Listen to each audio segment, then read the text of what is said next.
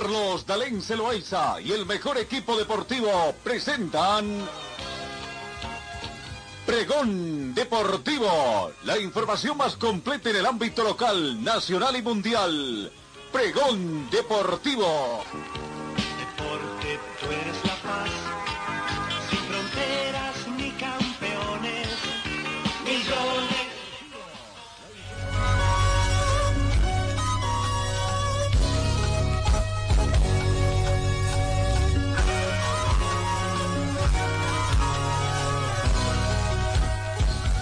Amigos, ¿cómo están? Tengan ustedes muy buenos días. Bienvenidos a esta edición de jueves 3 de diciembre, 9 de la mañana con 17 minutos. Ya estamos acá junto a ustedes saludándolos, sobre todo a todos nuestros compatriotas diseminados por los diferentes continentes y que siempre nos honran con su sintonía. 22 grados centígrados la temperatura en este momento acá en Cochabamba. Con alguna nubosidad, muy buena temperatura por cierto que tenemos. La mínima registrada el día de hoy fue de 14 grados centígrados, la máxima de 27 grados. La humedad relativa del ambiente llega al 40%. Probabilidad de lluvia en esta jornada 20%. Tenemos vientos a razón de 8 kilómetros hora con orientación norte y noreste. Sensación térmica 22 grados centígrados. Presión barométrica 1022 hectopascales. Visibilidad horizontal a razón de 10 kilómetros. Muy bueno. Índice de rayos ultravioleta 6. Eh, subiendo un poco, quizás un poquito bajo también por el tema de la de lo que es la, la, presencia de alguna nubosidad. Así amigos, comenzamos entonces con materia informativa deportiva.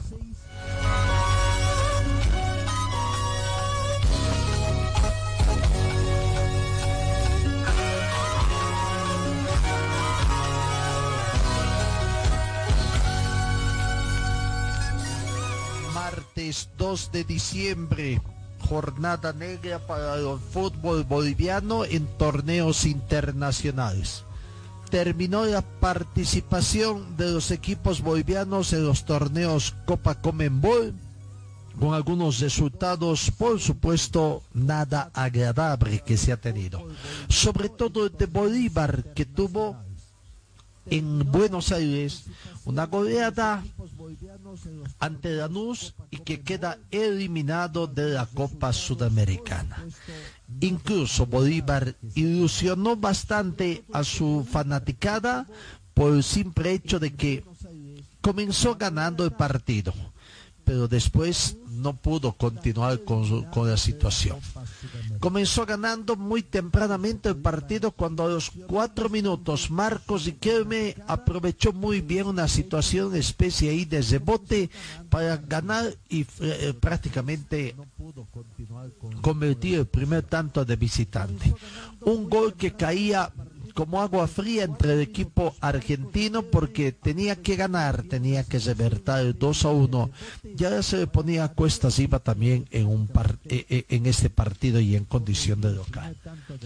Al minuto 27, recién Franco Orozco pudo con eh, la igualdad del partido. Al minuto 40, Tomás Belmonte, el segundo para Lanús al, al, minuto 50 el mismo Belmonte convertido el tercero para Lanús. Al 55 Franco Orozco, el cuarto tanto. Hasta ahí ganaba Lanús con dos goles de Franco Orozco y dos goles de Tomás Belmonte. Al minuto 63 Lautaro Acosta aumentaba a 5 a 1. Descontaba Bolívar a través de Álvaro Sey al minuto 74 5-2 y le ponía un poquito de emoción por el hecho de gol diferencia. Quizás iba a convertir un tanto más, cambiar la situación de emparejar el marcador de la serie de 5 a 5 y por el gol diferencia de visitante Bolívar podía pasar. Pero no, al minuto 86 Nicolás Orsini se encargó de bozar cualquier posibilidad que dé a Bolívar esta situación el resultado final. Bolívar 6, o perdón, Lanús 6, Bolívar 2. Y con eso la ilusión de Bolívar de pasar, habían viajado con mucha ilusión de, poder pasar a la siguiente fase, donde incluso el técnico decía que estaban pensando en jugar las eh, las instancias finales del campeonato de esta Copa Sudamericana. Pero no fue así. Eh, terminó perdiendo Bolívar por goleada y bueno, ahora a abocarse a lo que es el campeonato doméstico.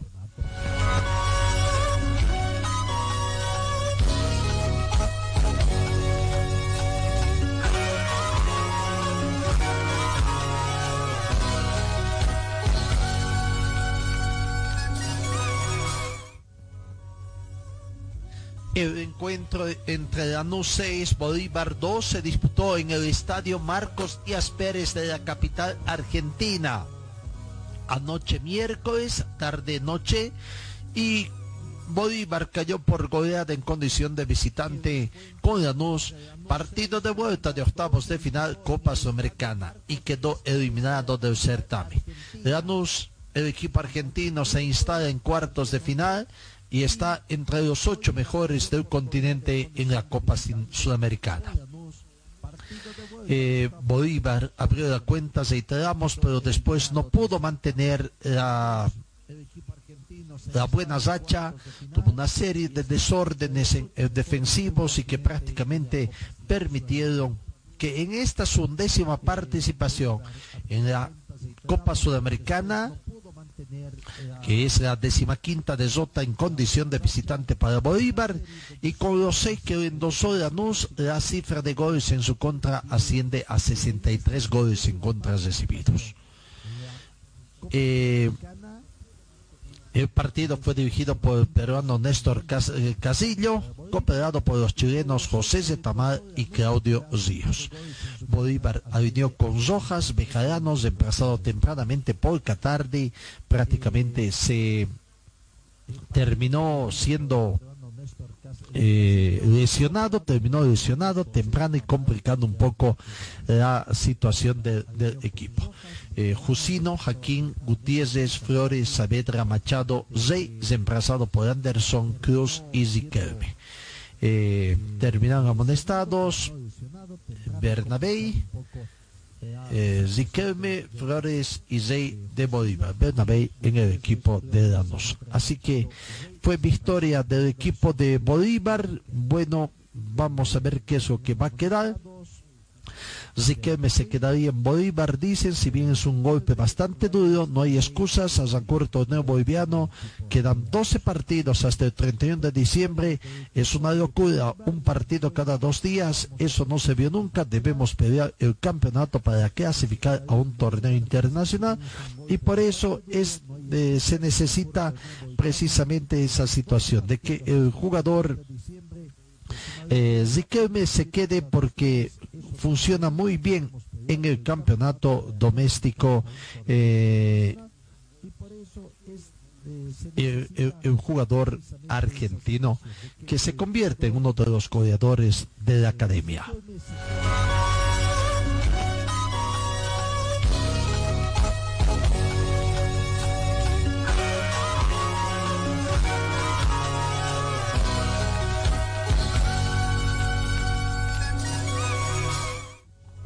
Muchos ahí en La Paz se preguntan qué tiene que cambiar ahora Bolívar, que no está dando muchos galardones a su hinchada.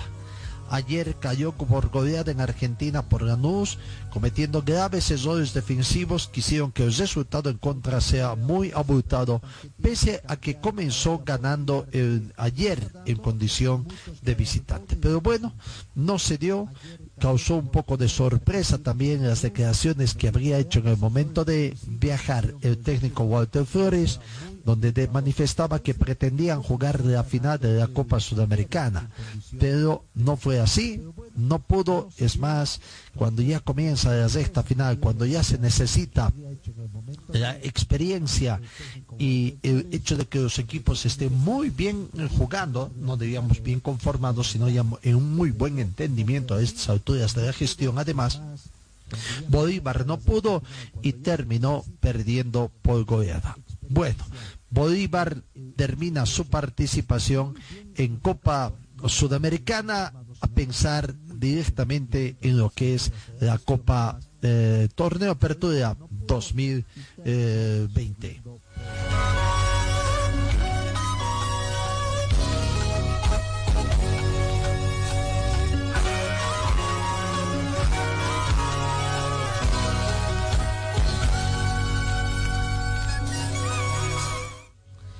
En, acá en Cochabamba, otra situación decepcionante también para los eh, integrantes de Wisterman, la hinchada wistermanista, porque con un doblete de Tacuará Cardoso, un jugador letal que ingresó en la segunda parte e ingresó precisamente a hacer daño a la defensa de Wisterman y despacharlo en Copa Libertad. Con una gran actuación, Oscar Tacuará Libertad venció anoche en Cochabamba en condición de visitante a Wisterman. Wisterman fue presa también de sucesores al proponer un sistema de juego quizás que no sin de frutos cuando los jugadores, como en el caso boliviano, no tienen los centros precisos, el manejo de tiempos y distancia de los balones, porque y mucho más cuando en el equipo hay gente con mucho oficio por la vía aérea. Y el fútbol paraguayo tiene mucho oficio en este tema. Quizás se equivocaron, se olvidaron un poco de los remates de, ah, de media distancia, de larga distancia, eh, para tratar de hacer daño a la defensa. Wisterman perdió dos, por dos tantos contra cero, que hizo lo necesario para que el equipo rival ingrese a la siguiente fase. Hasta el minuto 66 no se pudo abrir el marcador. Cuando se tenía un Wisterman quizás domine, con mayor dominio de balón, pero el dominio no es sinónimo de que te puedan dar buenos resultados, sobre todo si es que no tienes nivel de creación y no sabes aprovechar las pocas oportunidades que has generado para tratar de hacer daño al equipo rival. Claro, un poco de fortuna también del equipo rival puede ser. Fortuna que antes le acompañó a Wisterman y que hoy estuvo ausente en esta oportunidad. Quizás la fortuna estuvo más de favor del equipo uruguayo. Oscar Tacuara Cardoso al minuto 66 abrió el marcador y comenzó la mayor desesperación del equipo cochabambino que buscaba por todos modos, por todas, de todas formas, en forma desordenada, insistiendo por el juego aéreo infructuoso, porque nunca llegaba a la cabeza del compañero, sino siempre a la cabeza del rival despejada por estos.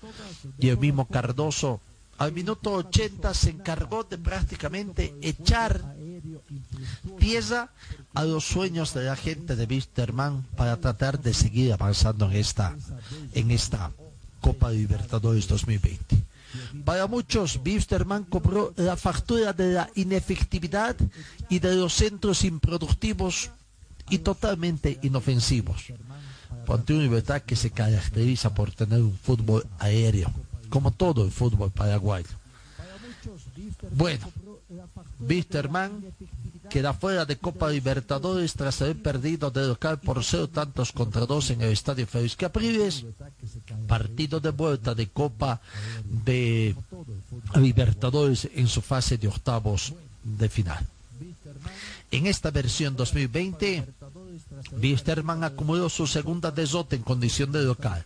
La primera fue en la fase de grupos ante Atlético Paranense por dos tantos contra tres y anoche contra Libertad, pero en la fase de octavos de final. segunda vez consecutiva que el plantel de Wisterman ingresa a esta fase de octavos de final y esta vez no pudo superar esta situación. En el primer tiempo, Wisterman generó una clara opción de gol con el remate de Patricio Rodríguez, que lastimosamente salió desviado por el portero visitante Martín Silva, que fue una figura descollante en el partido. Martín Silva se constituyó quizás en el mejor partido del encuentro, tuvo reacciones felinas para algunos dirán, situaciones que ahogaba el grito de gol del equipo aviador. Las pocas que tuvo, pero las supo ahogar. Wisterman fue propositivo en algunas partes del partido. Estuvo buscando el arco rival en forma desordenada. En algunos casos ensayó remates de media y larga distancia con Cristian Chávez y Humberto Osorio, pero que no tenían la puntería deseada. Libertad fue un equipo que apeló a las jugadas de contragolpe y de pelota parada para buscar la portería de Arnaldo Jiménez. En el primer tiempo no consiguió el éxito, pero en el segundo tiempo sí. Fui, porque en el complemento Wisterman ingresó al terreno de juego, quizás con la decisión de conseguir la victoria, pero portero Silva fue el hombre fundamental para negar la posibilidad de la conquista. Fórmulas repetidas, fórmulas inofensivas de Wisterman, no buscaba otras alternativas para tratar de desbordar por los laterales y sacar los centros que fueron neutralizados por los paraguayos, por la defensa, defensa del equipo de Libertad quienes se caracterizan por, tener un buen juego aéreo, lo reitero. Bitterman nunca buscó las sociedades, prácticamente en contadas ocasiones encontró las sociedades y bueno, no hubo otras alternativas. Eh, terminó perdiendo el partido ayer ante Libertad y simplemente queda ahora que Wisterman también comience a pensar en el campeonato doméstico, comenzar a conseguir resultados también positivos para tratar de acercarse a la punta y está a tres puntos alejado actualmente el equipo aviador ante un D Strongets que por el momento es el líder de este torneo.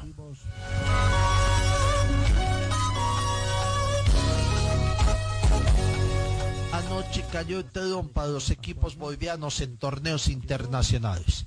Para Bolívar en Copa Sudamericana y para Wisterman en Copa Libertadores de América.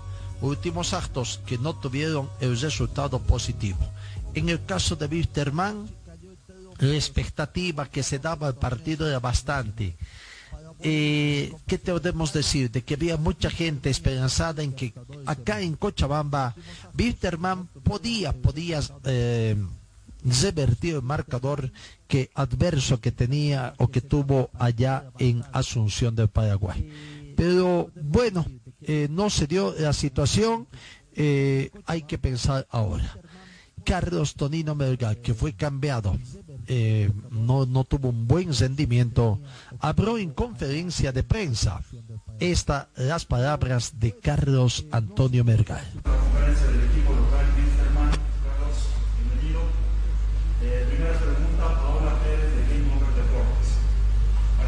teníamos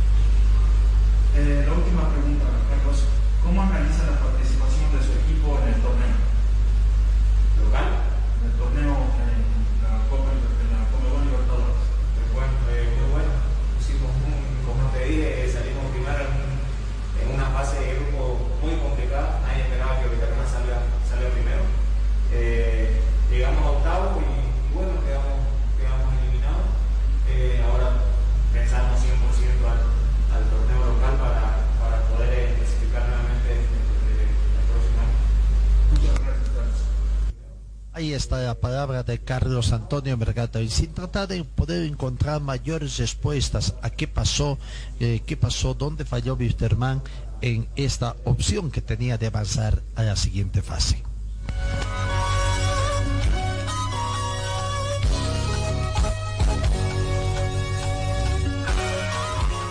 Álvaro Campuzano, jugador de Libertad, eh, tuvo buen trabajo ayer, claro, no brilló, pero buen trabajo para permitir. Aquí está la palabra también en conferencia de prensa de Álvaro Campuzano. Buenas noches. eh, la verdad que eh, el equipo se portó bien. eh, creo que estamos yendo de más en más y creo que logramos una clasificación ante un ante un gran equipo y se viene un rival más duro, digamos, ¿verdad? Vamos a trabajar en la semana, enfocarnos en el torneo local y después meternos de lleno en lo que sea la otra final. ¿Cómo contener al grupo para seguir manteniendo el mismo enfoque? No, y de trabajar al 100%, de hablar siempre, de estar unidos, que es lo más importante. Seguramente esta noche seguirán disfrutando de su triunfo aquí en Cochabamba, pero tienes un análisis de su próximo rival. ¿Llegaste a ver algún partido de Palmeiras? Eh, claro que sí, eh, la verdad que estamos muy orgullosos por la, por la clasificación. Eh, la verdad que en lo personal venía siguiendo los partidos de Palmeiras, un gran rival que nos va a tocar. Y en la semana vamos a trabajar, eh, vamos a analizar de lo que es Palmeiras y llegar bien para el partido. Muchas gracias. Ahí está la palabra de Álvaro Campuzano. Y el ganador de esta llave, Wisterman Libertad, que es Libertad de Paraguay, de acuerdo a lo que esté establecido, debe enfrentarse al ganador de la llave Palmeiras de Brasil del fin de Ecuador. Palmeiras ayer venció en el marco de Copa Libertadores a Delfín por cinco tantos contra cero. Venció en condición de visitante por tres tantos contra uno, así que en el global 8 a 1 Palmeiras pasa ganando de local y de visitante a Delfín.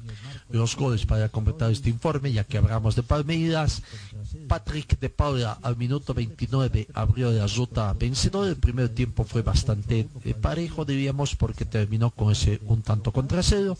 Minuto 50, Gabriel Verón aumentó el 2 a 0. William al minuto 53, el tercer tanto.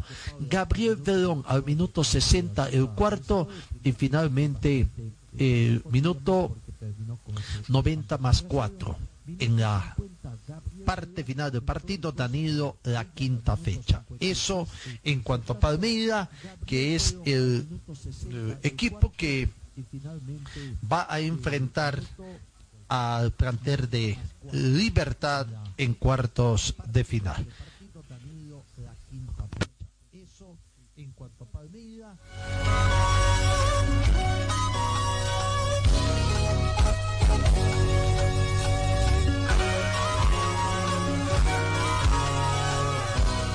Escuchemos la palabra de los técnicos. Comencemos con el equipo visitante, el, técnico Gustavo Moriningo, que habló feliz, contento, todo le salió al equipo paraguayo, están en cuartos de final.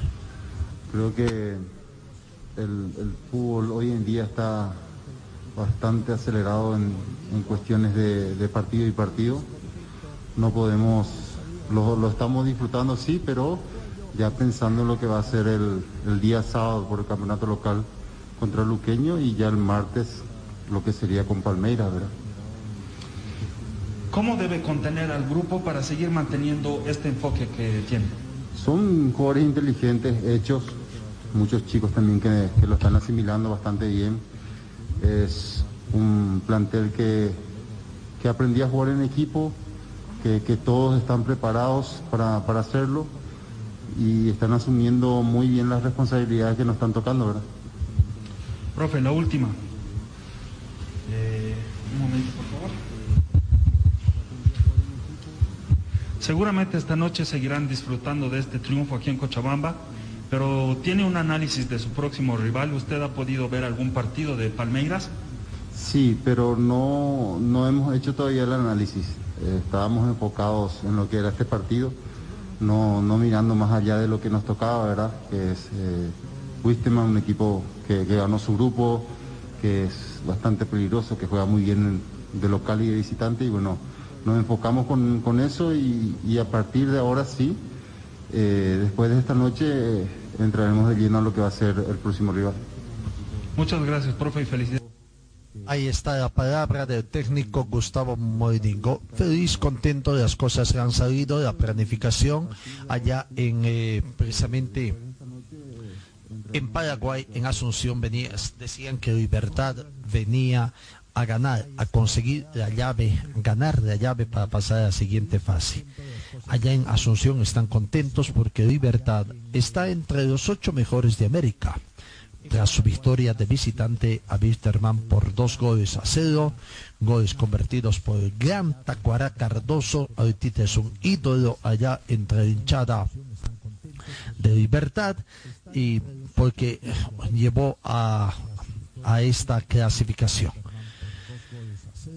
Libertad para los paraguayos que volvió a ganar a Wisterman, esta vez en el estadio Félix Capriles de Cochabamba, Bolivia, en juego de vuelta de octavos de final.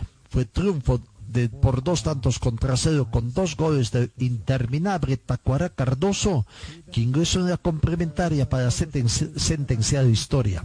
Eusibar en cuartos de Gumaredo será Palmeiras. Libertad sufrió la primera etapa ante un ordenado y guapo equipo boliviano que generó varias situaciones claras, pero que no fue capaz de concretar.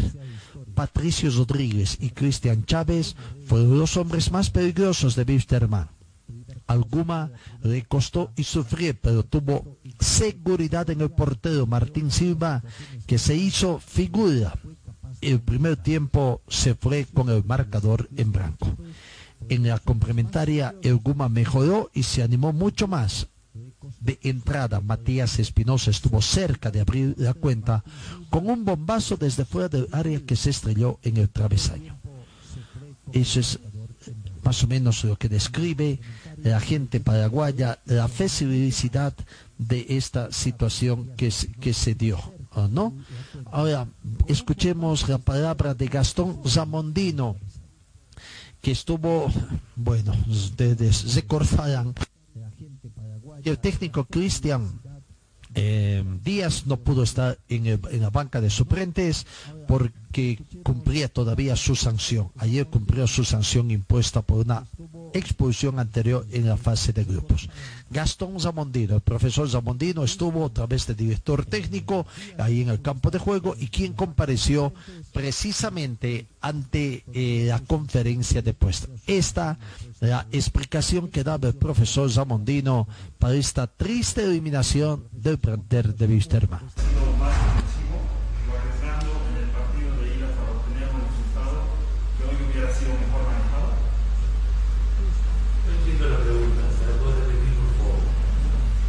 En este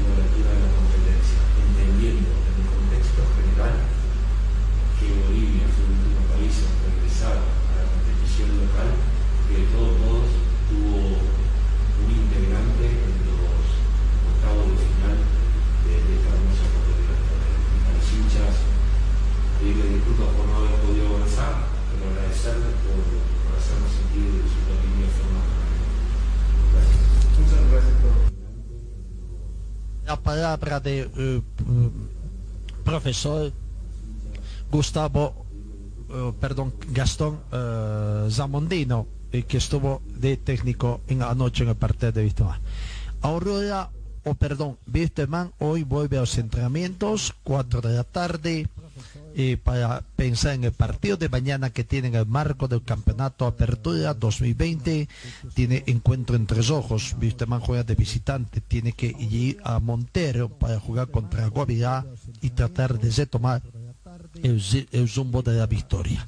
Así que Wisterman ahí terminó, eh, terminó su participación en torneo internacional.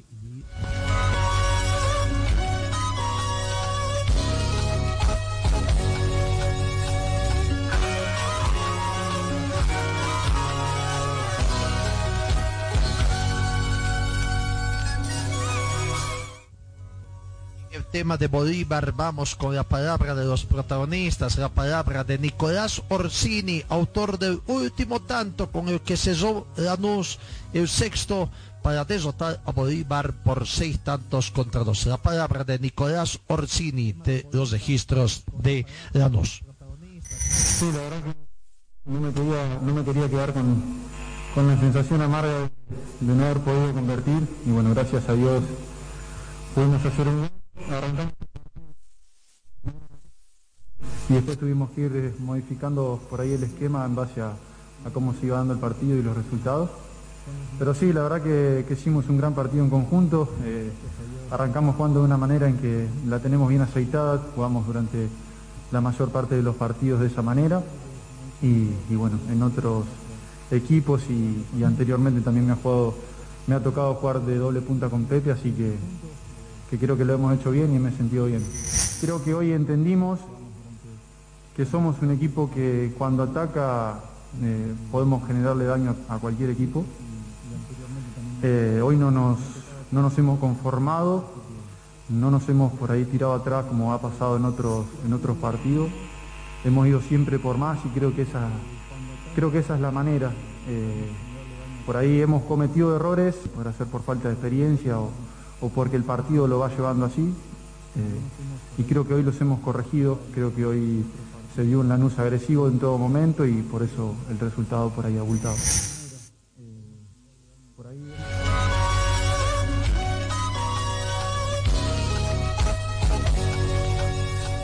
Y el técnico de Lanús, profesor Luis Verdía, con mucha trayectoria allá en Argentina también, tenía estos conceptos, este balance de lo que fue la clasificación de su equipo a la siguiente fase de Copa Sudamericana.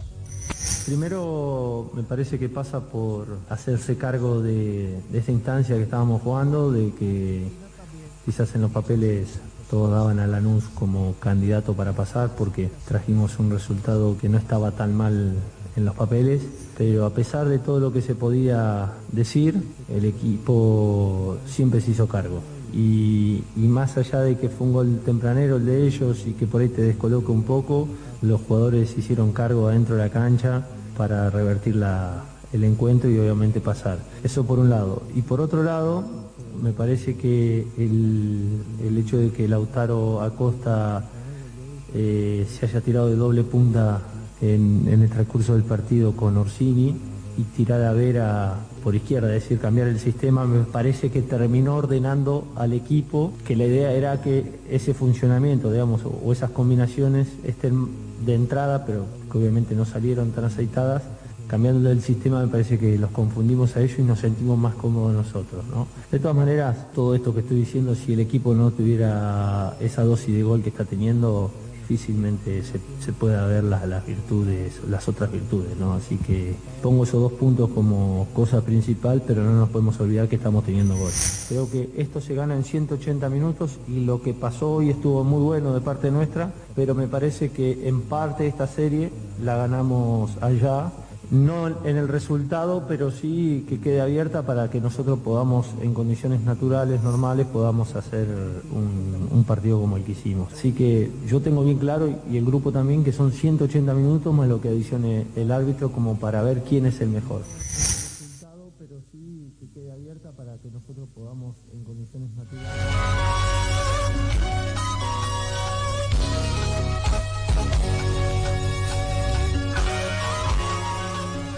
Es momento de escuchar a Walter Flores, técnico de Bolívar, muy cuestionado por el hecho de que llevó a Bejarano que estaba infiltrado y que también se sabía de que fue desafectado de la selección boliviana por una lesión muscular que estaba padeciendo y aparentemente con todo lo que se ha visto no está pudiendo superar. Lo mismo con Arce, Juan Carlos Arce, el capitán, que esperó hasta el último momento, quizás tenía mucha confianza, pero no llevó a ningún otro jugador que pueda tener esa variante. No dejó a Abrego o, o a Vaca que podían haber sido acá eh, quizás eh, útiles para el equipo de Bolívar. A ver, ¿qué dice Walter Flores, técnico de Bolívar? ¿Cómo explica esta tremenda desota habiendo comenzado ganando el partido. Lastimosamente la planificación la hicimos con, con, un partido ayer que jugó un equipo allá en Bolivia y la otra acá, o sea, nunca se vio eso. Tuvimos que hacer dos equipos competitivos para poder jugar los dos partidos y lastimosamente estabas eh, un riesgo que pueda pasar esto, ¿no? Bueno, lo de Diego nadie se esperaba que, que iba a tener una lesión a los 10 minutos o a los 15. Tratamos de mantener la estructura de juego, poniendo a Erwin Saavedra por derecha y metiéndole a, Cataldi y mantener esa estructura que venimos a buscar. Se dio en gran parte del partido, pero lastimosamente eh, ya con, un cansancio de, algunos jugadores y a se vino con todo y bueno, crearon, mucho espacio que, que nosotros dejamos. ¿no? Nosotros estábamos con una diferencia buena que nos permitía poder mantener la clasificación en ese momento.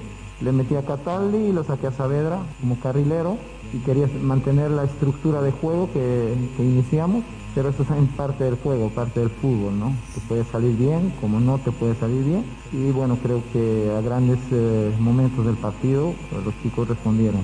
Lastimosamente, eh, con la táctica fija del rival nos complicaron y nos hicieron tres goles de pelota parada. Lastimosamente la marca es individual, no supimos marcar a jugadores claves que ellos tenían. Nosotros vinimos con la ilusión de, llevarnos la clasificación. Sabíamos eh, de las virtudes que tiene la Lanús, de mitad de cancha hacia arriba, la dinámica que tiene, las rupturas que hacen a los espacios los jugadores, sus mixtos y los extremos. Y nosotros estábamos muy bien ordenados, pero hubo un momento de desorden que creo que ellos lo aprovecharon eso. ¿no? Ay, eh, yo creo que el haber pasado una fase de esta copa eh, nos enseña a, que, tiene que mejorar en muchas cosas, enfrentar a Lanús. Eh, creo que lo perdimos en casa por las chances de gol que teníamos y por la falta de concentración en, en el momento de marcar, pero es parte del fútbol, así que nosotros lo vamos a, analizar, vamos a hacer cortes de videos para mostrar a los chicos, para que ellos se hagan una conciencia y es parte también del juego, ¿no? Así que tenemos un campeonato que se reinició en, en, Bolivia, se va a jugar un campeonato maratónico que solo pasa en Bolivia, lastimosamente me apena decirlo como boliviano, pero bueno, vamos a ir a buscar el título y poder tener el torneo internacional al año. Ahí está la explicación de, eh, de Walter Frost. Bueno, para muchos quizás no entendía, le faltó quizás mayor experiencia, pero que con esta participación esperemos que haya conseguido esta experiencia que necesita. Punto final, el tema de los equipos bolivianos, en su participación, quedamos al margen, volvemos nuevamente a nuestra realidad, quizás muchos dirigentes, sobre todo del Comité Ejecutivo de la Federación Boliviana de Fútbol, estarán tranquilos porque ya no tendrán esa preocupación, uy, ¿qué va a pasar? Evento internacional y ahora, ¿qué hacemos? En fin, ese tipo de situaciones ¿no? que se presenta. Bolívar, Wisterman, Wisterman y Bolívar tras su culminación en eventos internacionales este 2020, tendrán que abocarse al, campeonato doméstico que está en su desarrollo, ya en la décima quinta fecha, que ayer comenzó precisamente con una victoria del equipo de, The Strongets, que jugó frente a Real Santa Cruz y venció por cuatro tantos contra dos. Abrió el marcador Jair Zeynoso de penal al minuto 16. Al minuto 19, Rudy Cardoso ponía 2 a 0. Casi en forma inmediata descontaba Real Santa Cruz a través de Carlos Nava al minuto 21 y al minuto 44 Willy Barbosa ponía el 3 a 1 con que acabó el primer tiempo. En la segunda parte otra vez Barbosa aumentaba a 4 a 1, pero cuando ya expiraba en el minuto 90 más 1 Miguel Pérez descontaba para Real Santa Cruz y se ponía el marcador final. T Strongets 4, Real Santa Cruz 2. Partido de la decimaquinta fecha mm, de la Liga del Fútbol Profesional Boliviano, ex Liga del Fútbol Profesional Boliviano del Fútbol Profesional.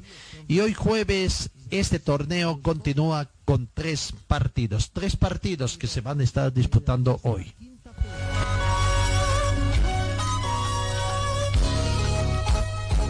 A las 3 de la tarde, Zoya Pari recibe al equipo cochambino de Municipal Vinto Palma Flor, equipo que tuvo sus inconvenientes en el viaje a Santa Cruz tras su resonante victoria ante Guavirá en el trópico cochambino. Tuvo problemas por los bloqueos que hay en el sector del trópico cochambino y en el departamento, en territorio cruceño prácticamente. Tuvieron que retornar a Cochabamba. Después creo que estaba previsto que viajen en avión y terminaron viajando nuevamente eh, eh, eh, en buses. Así que no sé si se fueron por la carretera vieja, pero bueno, estaban ya anoche en Santa Cruz a las 17 horas con 15 minutos en Potosí, Estadio Víctor de Agustín Ugarte. El equipo de Nacional de Potosí recibe al planter de Oriente Petróleo que está de capa caída con intención Oriente de, sumar puntos. Y finalmente, 8 de la noche, Brumming en Santa Cruz recibe al planter de Real Potosí. Tres partidos hoy en esta segunda jornada de desarrollo de la fecha 15 del torneo Apertura.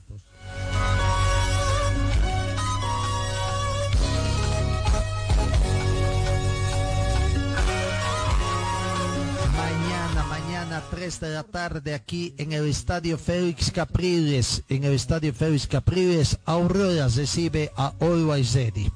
No nos queda claro la situación que si se va a, jugar con público o sin público, eh, pero se juega en el estadio Félix Capriles.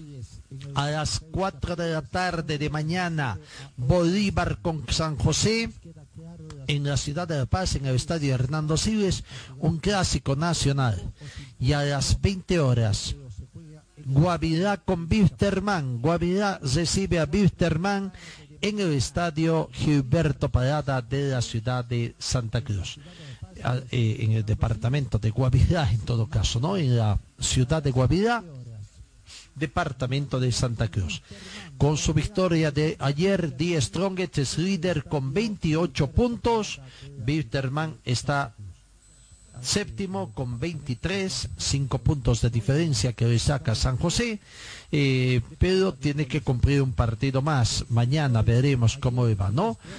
Always Ready, Parma Flor le siguen con 25, a Die Strongest que tiene 28, Zoya Pari tiene 24, Bolívar, Brumming y Wisterman están con 23 unidades, después aparece San José con 19, Nacional de Potosí y Real Potosí con 18, Guavirá tiene 17 puntos, Real Santa Cruz 15, Oriente Petróleo 14 y Aurora con 13, ganando su partido que tiene frente a Uruguay Aurora no va a abandonar la última ubicación, pero sí se estaría otra vez acercando, dependiendo de lo que haga Oriente Petroleros. Si, se, si pierde, se queda con 14, estaría con un punto a dos puntos de Real Santa Cruz que ayer perdió ante Die Strongets de visitante por cuatro tantos contra dos, ¿no? Y eh, viendo también qué pasaría con Guavirá. Así que para Aurora, si quiere tener puntos, sumar puntos, subir en la tabla de posiciones y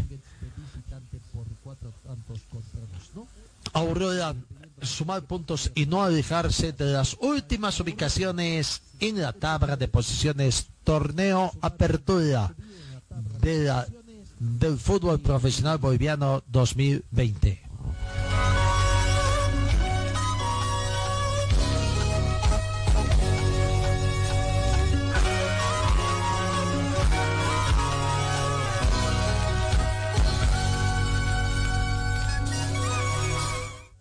Con otros partidos que se han jugado en el marco de Copa Sudamericana 2020 y ya en este marco hay cinco clasificados para octavos de final. Eh, en otro partido jugado ayer 20 horas con 30 minutos, Sport Huancayo terminó perdiendo por dos tantos contra cero ante Coquimbo Unido. Los goles fueron convertidos por Daniel Vallejo al minuto 2 y Lautaro Palacios al minuto 82. Coquimbo Unido, equipo chileno, entonces pasa a la siguiente fase. En otro partido, Independiente cesó trámite y terminó ganando a Fénix por un tanto contra cero. El único gol del partido lo convirtió el planter eh, Silvio. Entonces pasa a la siguiente fase. En otro partido, Independiente cesó trámite y terminó ganando a Fénix por un tanto contra cero.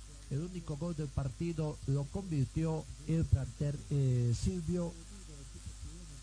Son los cinco clasificados ya a cuartos de final de Copa Sudamericana 2020.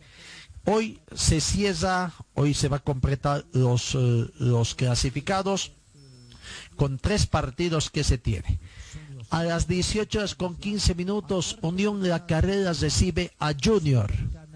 U Católica recibe a River Plate de Montevideo de Uruguay y Vasco da Gama con Defensa y Justicia, quizás el partido más eh, interesante que se tiene acá. Son los partidos que se tienen en el marco de la Copa Sudamericana. Hoy eh, estos tres equipos de estos tres partidos salen los últimos tres clasificados para completar uh, a los ocho mejores en materia de Copa Sudamericana. Ocho mejores. Así que habrá que aguardar eh, esos resultados. Eh, para saber en definitiva eh, cómo, cómo va a, a ellos. ¿no? Eh, en el tema de la carrera con Unión Barranquilla, eh, quién va a ganar. En, eh, ganó Junior por de local por dos tantos contra uno, así que lleva la ventaja el equipo de Junior que hoy juega de visitante. Entre Unión eh, Católica de Chile y River Plate de Uruguay ganó eh, Universidad Católica de visitante, así que hoy juega de local la U Católica y tiene opciones también de clasificar a la siguiente fase. Y en el Vasco da Gama, con defensa y justicia, en el partido de ida jugado en Argentina terminaron empatados uno a uno. Así que la llave está abierta. El que gane este partido prácticamente es el que gana. En condición de visitante Vasco da Gama, el equipo brasileño consiguió un, empate. Hoy ganando o la mínima diferencia llega. Así que vamos a ver si Junior de Colombia, Vasco da Gama y la Católica de Chile se suman a Vélez Arfiel, Lanús, Independiente, Bahía y Coquimbo Unido, que ya están clasificados para cuartos de final de Copa Sudamericana 2020.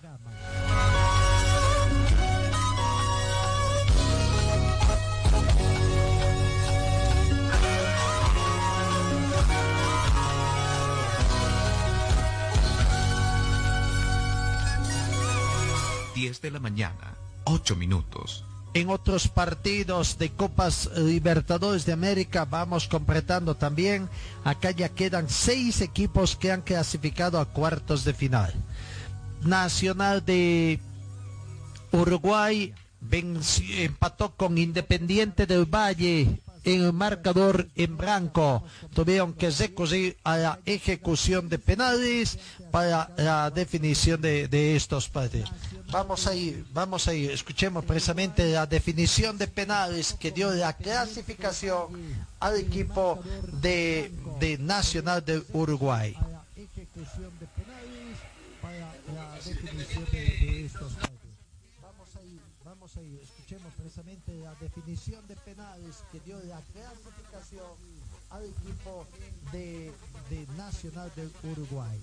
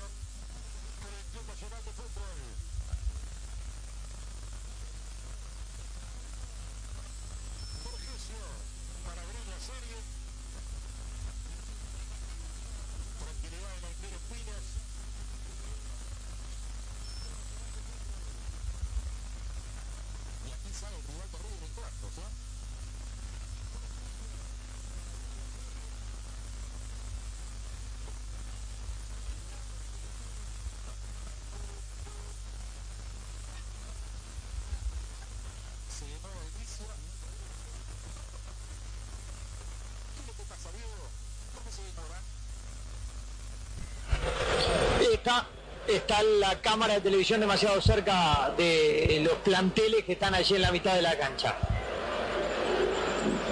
Bueno, va Vergesio.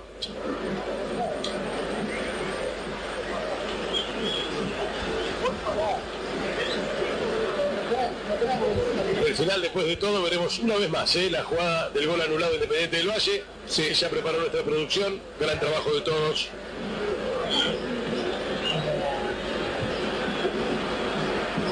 Qué momento, Qué momento. Toda la concentración en ese gesto de Vergesio. Vergesio. Va Nacional para abrir la serie. Vergesio. De Nacional. Bien ejecutado, bien asegurado colocar por Vergesio. Arriba Nacional 1 a 0. Le quedó muy bien, ¿eh? Porque hacia allí fue el arquero, adivinó la intención de cruzar el remate, pero tiene mucha precisión. Mucha precisión el remate de, de. Y ahora Va Pellerano.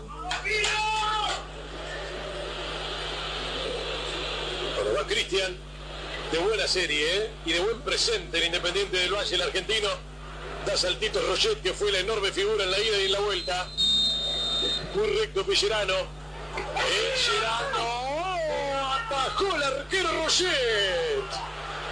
Tajador otra vez de Roget, enorme figura de la noche y de la ida también. Le dio muy fuerte Pellerano, muy fuerte. Ya lo había probado el arquero en un par de oportunidades. Se quedó paradito esperándolo, ¿eh? Roget esperaba esto, adivinó la intención y dijo, este le va a pegar fuerte.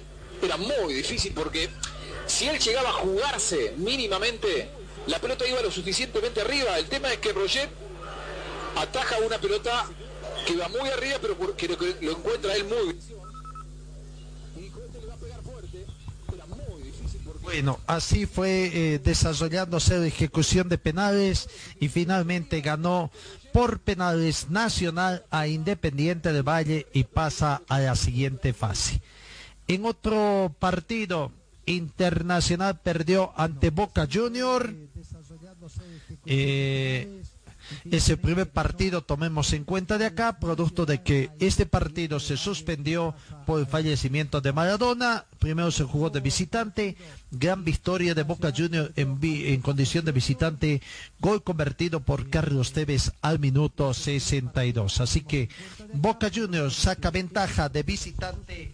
El partido se juega, el partido de vuelta, el suspendido se juega el próximo 9 de diciembre. Y Wisterman, reiteramos, dos. Wisterman perdió por dos tantos contra cero. Wisterman cero, Libertad dos. Y con eso también y Libertad pasa. Hasta aquí hay seis clasificados, seis clasificados. Racing Club de Argentina, River Plate de Argentina, Santos y Palmeiras de Brasil, Nacional de Uruguay y Libertad del Paraguay son los seis equipos que ya han inscrito su pase a la siguiente fase. Por Copa Libertadores quedan dos partidos. Hoy Gremio con Guaraní se juega ese partido. Gremio con Guaraní. Y, veremos entonces cómo le va a Gremio o a Guaraní en el global o en el partido de ida, Gremio venció de visitante por dos tantos contra cero Guaraní, así que tiene eh, eh, esa ventaja. Acá ya hay llaves, ¿no? Santos está esperando a su rival, precisamente que puede, que tiene que salir, podría enfrentarse a Gremio, que es el que tiene ventaja de clasificar en la llave Gremio con Guaraní. Racing de Argentina está esperando al ganador de Inter y Boca. Acá entonces en cuartos de final se estarían enfrentando dos, posiblemente dos equipos brasileños y dos equipos argentinos. Eh, River y Nacional ya es una llave confirmada, River Plate con Nacional del Uruguay y Libertad del Paraguay con Palmeiras de Brasil son llaves ya totalmente confirmadas en el marco de Copa Libertadores de América. En la Copa Sudamericana vamos a ver las llaves ya están también. Independiente con Lanús, confrontación de equipos argentinos el 7 de diciembre. Vélez Sarsfield está aguardando conocer a su rival que sale hoy entre Unión Carrero y River de eh, Montevideo. Eh, por otra parte, Bahía también está esperando conocer a su rival de hoy, que sale de Vasco da Gama y Defensa y Justicia. Y Coquimbo aguarda a su rival también, que sale de Unión Carrera y Junior de Barranquilla. Así que la única llave confirmada acá es el de Independiente y Lanús, confrontación entre equipos argentinos. Con eso, fin del informe también que tenemos de lo que es los eventos internacionales de la Comenbol.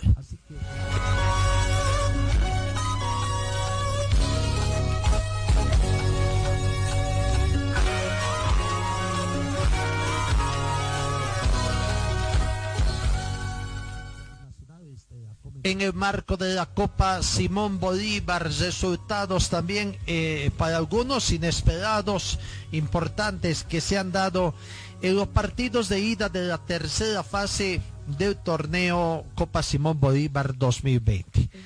En lo que nos respecta acá en Cochabamba, lastimosamente Cochabamba Fútbol Club dio apenas pudo sacar un empate. Un empate que de 1 a 1 ante Storm ante Storm San Lorenzo empate de uno a uno y que bueno lo que hay que ver es ahora cómo va a, eh, el resultado que va a conseguir el planter de, de Cochabambino en este partido de vuelta. Comenzó ganando el equipo cochabambino, pero no pudo mantener esta situación. En la segunda parte, gran reacción del equipo potosino, que terminó prácticamente ganando ese encuentro. Así que eh, eh, el sábado es el partido de, vuelta y el equipo cochambino tiene que prepararse para conseguir ese resultado. Vamos a ver dónde están nuestras anotaciones para ver eh, quién convirtió el tanto para el planter cochambino de que comenzó ganando en, todo caso, ¿no? Comenzó ganando, pero lastimosamente no pudo mantener esa situación un empate en casa eh, que, consiguió, eh, pero ahora tendrá que prodigarse bastante allá en Yayagua, que es donde se va a jugar ese partido y que se espera que precisamente pueda conseguir el planter de, de, de, Cochabamba Fútbol Club. Uy, se nos pasó ya esta situación. A ver dónde está el autor del tanto tuvimos tanta uh, información ayer del GOR que prácticamente hubo muy buena uh, situación de, uh, de, información relativas a medida que fue pasando también eh, eh, el desarrollo de cada uno de los partidos, ¿no? Eh, ayer fue aniversario también de Julio César Valdivieso, felicitaciones que fueron recibiendo prácticamente a través. Ahora sí. Para el equipo cochambino, Gabriel Aquís en la primera parte convirtió. Había con ese gol de Gabriel Aguise, prácticamente había esperanza en que podían conseguir un resultado amplio, aunque el gol diferencia no sirve para nada en esta Copa Simón Bolívar. Eh, Juan Godoy empató eh, para el plantel de Stormer San Lorenzo. Cochabamba Fútbol Club 1, Stormer San Lorenzo 1, entonces llave abierta acá en esta situación. Aunque tendríamos que decir en honor de verdad que todas las llaves están abiertas por el hecho de que hay que ganar, primero hay que ganar y no importa el gol diferencia porque para la Copa Simón Bolívar no saben qué es gol diferencia, así que hay que ganar en condición de local y después cuando se cierre la llave tratar de conseguir a través de los penales, ¿no? Cochabamba Fútbol Club tiene que ir a ganar el partido de visitante para que con el empate que consiguió acá prácticamente consigue consiga, eh, consigue el pase a la siguiente fase a la cuarta fase de Copa Simón Bolívar. Si gana Stormers, también es el que pasa a la siguiente fase. Si el partido resultara empatado con cualquier marcador, bueno, eh, eh, también tienen que ir a la definición por penales. Así que ese es el panorama que se le presenta al equipo cochabambino de Cochabamba Fútbol Club.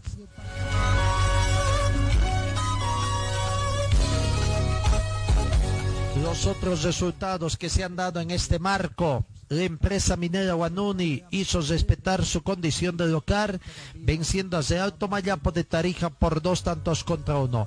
Tuvo opciones de ganar el partido también Real Tomayapo, desperdició buena cantidad de, de, goles como para sacarse una victoria en condición de visitante. En victoria del local, entonces, Empresa Minero Benuni, 2, Real Tomayapo 1. En otro partido, quizás aquí este, este partido fue, eh, es sorpresivo. Tose Fuerte, el equipo más fuerte de Santa Cruz, en condición de local, perdió ante Libertad del Beni. Tose Fuerte 1, Libertad del Beni 3. ¿Ah? Vaya, sorpresa para el equipo de Santa Cruz que tendrá que esmerarse para ir a ganar allá al Beni, a Trinidad, a Libertad.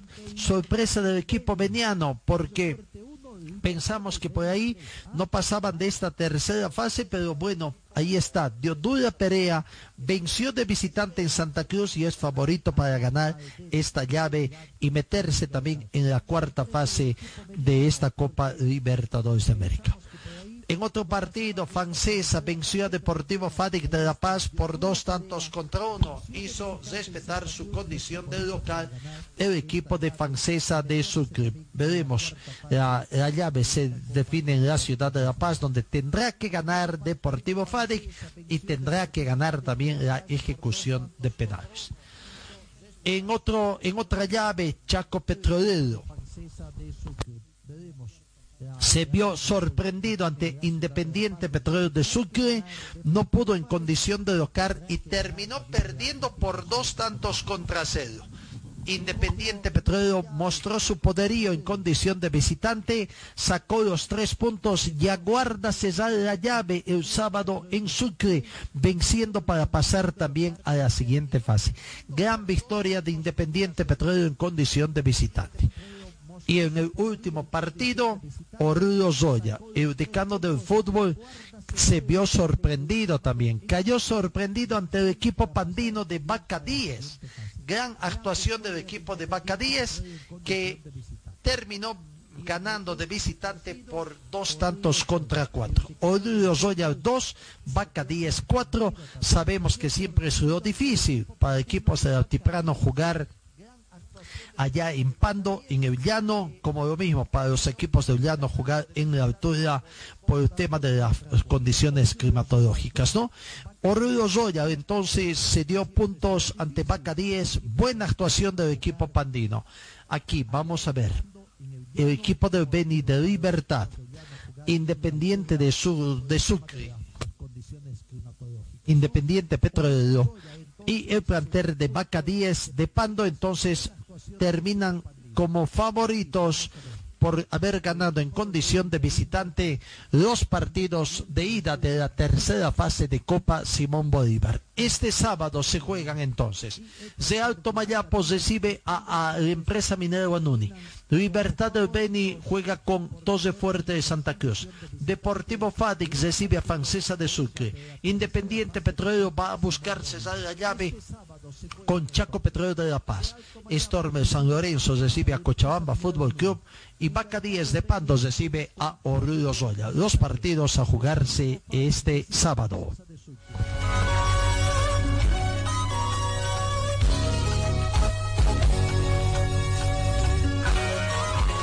Vamos a las notas de los partidos de Copa Simón Bolívar. Gabriel Aguirre, autor del tanto del equipo de Cochabamba Fútbol Club que a la postre sirvió simplemente para el empate. Aquí está la palabra de Gabriel Aguirre. Bien, nuevamente reencontrándote con las redes. Sí, bueno, gracias a Dios se me pudo dar el gol, pero lastimosamente no, no la victoria, todo, todo el grupo no. Ahora, pero sabemos que esto no está terminado, tenemos un partido de vuelta, así que vamos a ir a, a matar a morir allá, a Yayagua, y, va- y vamos a tratar de traer la victoria a Cochabamba. ¿Cómo ha sido tu gol? Cuéntanos. No hay un, un desborde de, de Wemerson y la- el defensor la deja corta y, y me queda ahí al borde del área y le pego cruzado y gracias a Dios entró. En lo personal contento porque sigues reencontrándote con los goles. ¿Tu cuarto gol en este torneo? Sí, la, la verdad contento por, por lo individual, pero por, con el- bueno, ayudando en lo colectivo al, al grupo. Pero bueno, a- ahora triste por, por no poder por no poder sacar la victoria porque ellos vinieron a hacer tiempo desde el primer tiempo. Así que bueno, vamos a tratar de ir a sacar la victoria ya. Ahora, la serie está abierta, ya el que gana clasifica. Sí, así es, ¿no? La, la serie está totalmente abierta. Nosotros vamos a tratar de hacer lo nuestro ya. Y Dios mediante sacar una victoria. Jugar con la desesperación de ellos, porque ellos serán ahora los desesperados. Claro, sí, ten- tenemos que estar ¿no? Eh, con, con la cabeza fría para, para intentar pues, traer la, la victoria.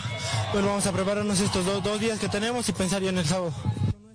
Ahí está la palabra de Gabriel Aguirre, autor del único tanto de Cochabamba Fútbol Club. Juan Godoy fue el que dio el empate y la alegría de poder conseguir eh, eh, la clasificación, llevarse un punto en condición de visitante y con una victoria en condición de local en Yayagua cerrar la llave en favor del equipo potosino. Aquí está la palabra de Juan Godoy. con un objetivo puesto, eh, que era sacar un empate o ganar. Bueno, se dio uno de los objetivos, así es que como dije, pensar en, en la vuelta. ¿Y cómo fue tu gol? Cuéntanos. Bueno, eh, me quedó ahí, creo que Reggie me dio el pase, pero bueno, lo importante era eh, eh, sacar los, los, puntos de acá y bueno, ahora como dije, a pensar y, y esperar a hacer un buen partido allá en Yayagua. Ahora la llave está abierta porque el que gana clasifica. Claro que sí, eh, esto está todo abierto, creo que este equipo que enfrentamos tiene mucho también, así es que bueno, no hay que estar confiado, hay que preparar el partido y meterle al máximo allá en Yayagua. ¿Cómo hay que jugar ahora Yayagua? Bueno, nosotros tenemos un sistema de juego diferente jugando de local. Eh, bueno, dependerá mucho del profe, tampoco puedo decir eso. Y, y bueno, como dije, nosotros eh, al estar 100% podemos sacar una victoria allá. ¿Y cuán diferente va a ser allá con pasto sintético? Bueno, eh, creo que me tocó jugar también de visitante algunas veces en ese equipo y en, esa, en esa cancha y es muy difícil de jugar, pero bueno, como dije, nosotros tenemos que prepararnos bien y, y sacar un resultado para la clasificación si Dios mediante.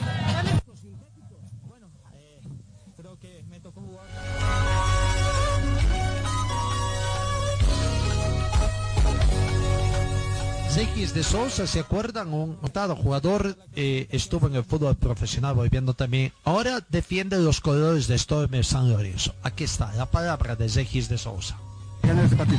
Quizás un poco más de tranquilidad ¿no? a, la hora del contragolpe, ¿no? Eh, nos apuramos un poco, pero bueno, eh, ahí adentro el corazón está mil, eh, la gente de un lado, la banda del otro, entonces a veces no toma una decisión equivocada, pero, pero hemos hecho un buen partido, es un excelente equipo del Cochabamba Fútbol Club, así que esperamos en Cochabamba poder cerrar el pase a la otra estancia. Ahora está abierto esta llave porque allá el que gana clasifica está abierto. El que gana clasifica, eh, sin confiarse, con mucho respeto al rival, ¿no? Pero sabemos que, que ahí tenemos mucha gente, eh, no hacemos fuerte desde el año pasado, una cancha grande, sintética, así que esperamos hacer un buen partido y poder clasificar. ¿Cuán importante fue tu experiencia, la tuya, la de Barba?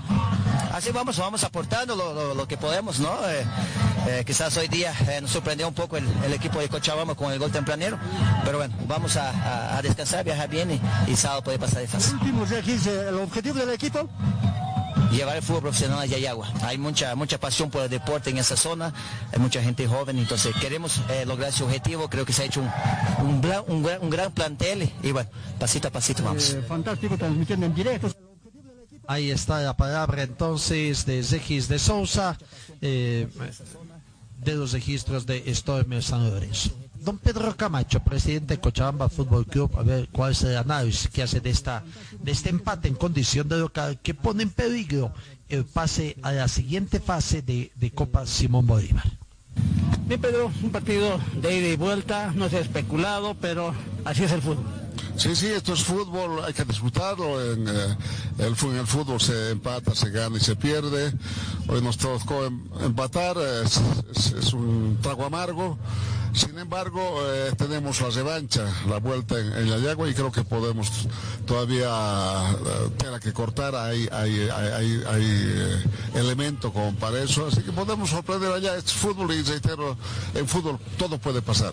Hoy se podía ganar y como también se podía perder, esa, esa sacada de Julio Vila fue importante. Sí, sí, sí, sí, ahí está. este partido fue de ida y vuelta, cualquiera podía ganar en este partido efectivamente. Eh, nosotros perdimos un, gol en el último minuto. Eh, Braca es, un zurdo espectacular, pero esta vez se la amarró. Eh, que es fútbol y hay que disfrutarlo. Quiero agradecer profundamente a mi hinchada, a la hinchada sureña que viene desde la zona sur para brindar su apoyo a, sus colores. Quiero agradecer a la alcaldía de Tiquipaya por acogernos en su campo, pues, este su hermoso campo deportivo y felicitar también, por supuesto, a Stormers que vino con una gran hinchada, hizo un buen partido.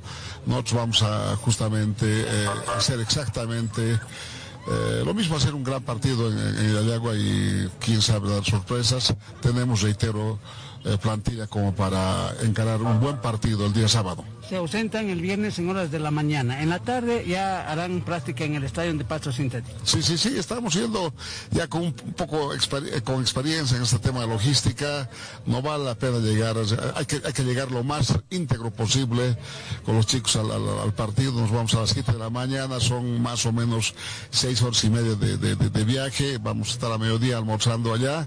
Después del almuerzo descansan un cacho y después vamos a ir a hacer... Eh, Vamos a entrenar en, en- en ese, eh, el campo deportivo de Catavi, que es el escenario donde juega Stormers. Y lo más importante, no se va a especular porque el que gana clasifica. Sí, sí, por supuesto, el que gana clasifica es eh, eh, va a ser importante, reitero, la actitud de nuestros chicos. Eh, eh, hoy nos tocó vivir un poco, quién sabe, este, lo que es el fútbol. El fútbol es así, a veces eh, hay, hay tardes, eh, la- lamentablemente malas tardes para algunos jugadores y eso pasó con varios de ellos, pero consideramos que el día sábado podría- podemos hacer un buen partido. ¿Va a llevar su hinchada a Cochabamba? Por supuesto, va a estar noche hinchada. eh, tenemos, oh, oh, igual que en, en Tres Ríos, oh, un- una cantidad importante de hinchada que desde el sur de Cochabamba eh, viaja a cualquier latitud para hacer eh, barra por su equipo.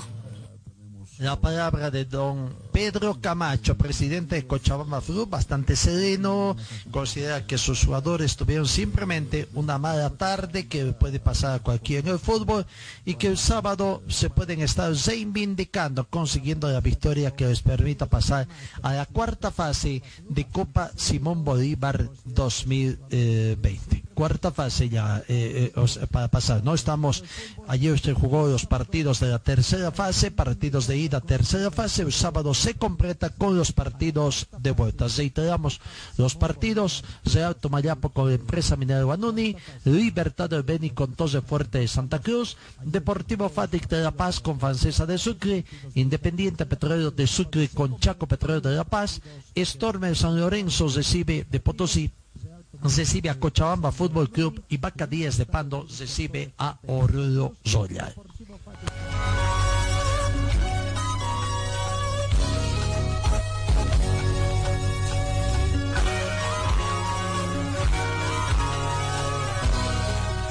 Panorama internacional, ya como es una costumbre, la UEFA, la Unión de Federaciones Europeas de Fútbol, dio a conocer mediante sus redes sociales a los 50 candidatos a formar parte del mejor equipo del año. Dentro de esta nómina sobresalen algunas sorpresas, como que solo hay un integrante del Barcelona y otro del Real Madrid. Según se informó, los 50 nominados han sido propuestos por el equipo editorial de la UEFA y validados por el panel de observadores técnicos basándose en el rendimiento de los jugadores en la competición de la UEFA y en las competiciones nacionales de las federaciones miembros de enero a diciembre del 2020. Vale destacar que en el onceno, que este onceno será elegido con los votos de los aficionados en paralelo con los logros de los jugadores, a lo largo de un año natural moderados por el panel de observadores técnicos de la UEFA. Mientras Barcelona tiene a Lionel Messi y Real Madrid a Sergio Ramos, aportan con estos futbolistas, el campeón Bayern de Múnich se ha convertido en el club con más nominaciones en esta.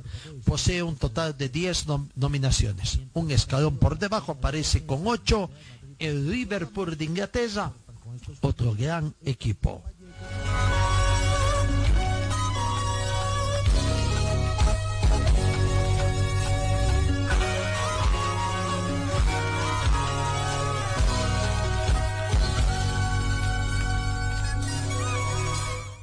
Salió también la nominación de, de las, eh, técnico de la selección nacional, eh, de las selecciones en sí de la Federación Boliviana, don César Farías, hizo conocer en las últimas horas la nómina de futbolistas para el regreso a los entrenamientos de lo que es la selección sub-20. Eh, estos son los jugadores. A ver, ¿cuántos son? Vamos a ver. 2, 4, 6, 8, 10, 12, 14, 28 futbolistas fueron convocados. Esta es la lista de convocados. Abasto, Abasto Flor Carlos Mateo de la Tawichi. Ernesto Adili, jugador de Destroyer. Mauricio Adorno de Bolívar de La Paz. Eduardo Álvarez de la Tawichi, Sebastián Álvarez de Oriente, Mario Barberí de Nacional de Potosí, José Miguel Briceño de Oriente, Jaume Alberto Cuellar, que juega en el Span en Italia. Mariano de Sousa, desde Alto Mayapo. Fabio Díaz, de Wisterman. Juan Daniel Fesofino, de Brumming. José Flores, de Atahuichi. Daniel Jonathan Lino, de Brumming. José Carlos Martínez, de Olwaizedi. Zomán Medina, de Atahuichi. Jairo Quinteros, de Bolívar. Luis Rodríguez de Wisterman, Evio Salazar de Guavirá, Jobson Tome de Araujo del Palmeiras, juega en el Palmeiras, Gabriel Villamil de Bolívar, Leonardo Yacir Zavala juega también en el fútbol de Brasil, en el Palmeiras, Pablo del Mar Vaca de Atahuichi, Alexander Viseira de Atahuichi, Manzique Espinosa de Destroyer, Clodis Menacho de Brumming, Mirko Tomianovic de Zoya Pari, Jason Jura de Strongets y Arauz Hernando del equipo 25 de junio de Santa Cruz. Do- predominan esta convocatoria eh, jugadores de Atahuichi, jugadores de Oriente, eh, boliviano, como so- sobre todo de Santa Cruz, jugadores de Destroyer, Oriente Petrolero, de Brumming, también están allá y creo que pare de contar, ¿no? De Wisterman tenemos dos jugadores que están. Fabio Díaz por una parte y por otra parte está el jugador Luis Rodríguez. Luis Rodríguez y Fabio Díaz, jugadores de Wisterman que forman parte de los jugadores entonces, ¿no? Eh, estos son, diríamos, las personas, los convocados por el profesor César Farías para otro trabajo de microciclo, de microciclo de la selección sub-20.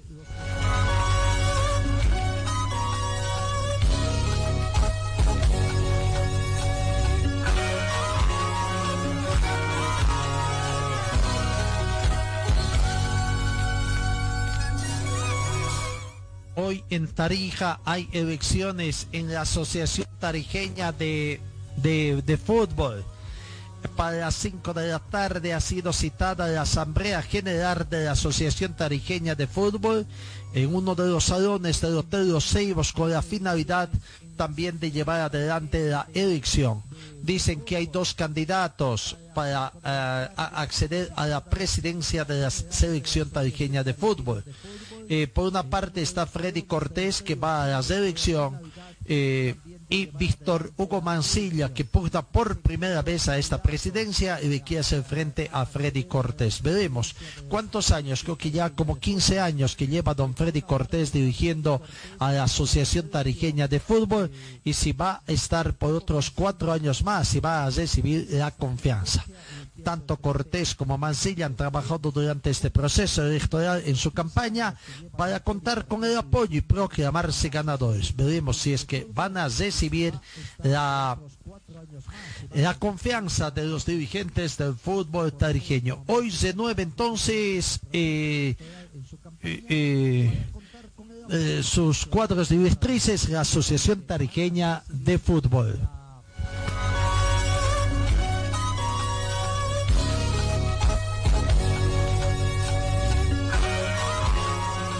Carlos Tevez, autor del tanto de Boca Junior ayer en el marco de la Copa Libertadores, prácticamente dedicó su gol también al fallecido Diego Armando Maradona.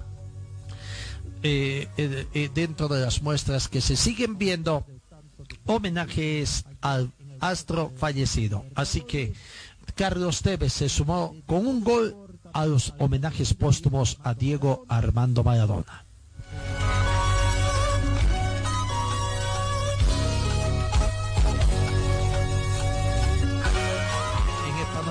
Internacional, el baloncesto de Líbano una que fue una vez orgullo en ese país con la selección masculina nacional clasificada a campeonatos mundiales y clubes dominantes en Medio Oriente y Asia, pero hoy está aplastada por la crisis económica en décadas. En su apogeo durante la última década del siglo XX, el deporte del básquetbol captó multitudes y transmisiones televisivas por encima del fútbol, el más popular de las disciplinas en el mundo.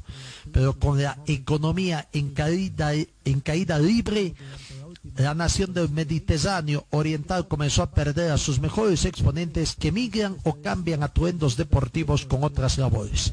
El baloncesto entonces eh, sufre también de crisis económica en el Líbano, producto también de la situación que afecta a todo el mundo. Veremos qué va a pasar también acá en Bolivia. Poco a poco las actividades comienzan a dar. La Asociación de Fútbol o de Básquetbol de Cochabamba también anuncia ya el reinicio de sus entrenamientos o clases en sus escuelas deportivas.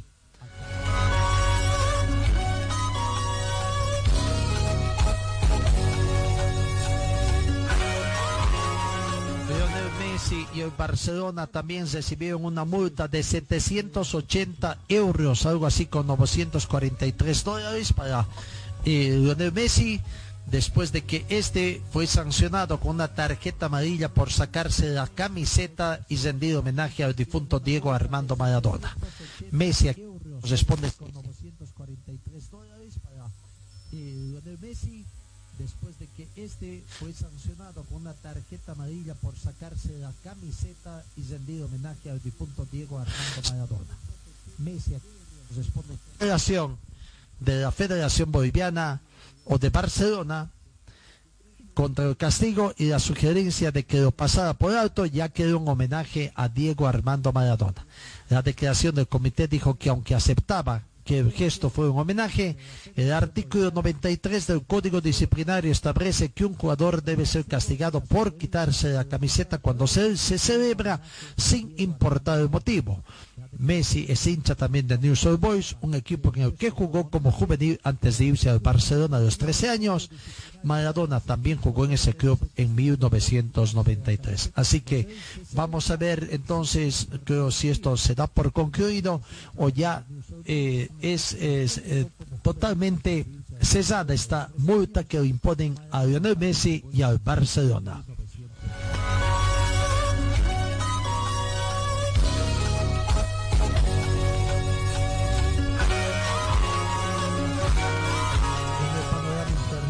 También destacamos en materia de, automovilismo, ya fue dado de alta el piloto eh, de Fórmula 1, el francés Zoman Grosjean.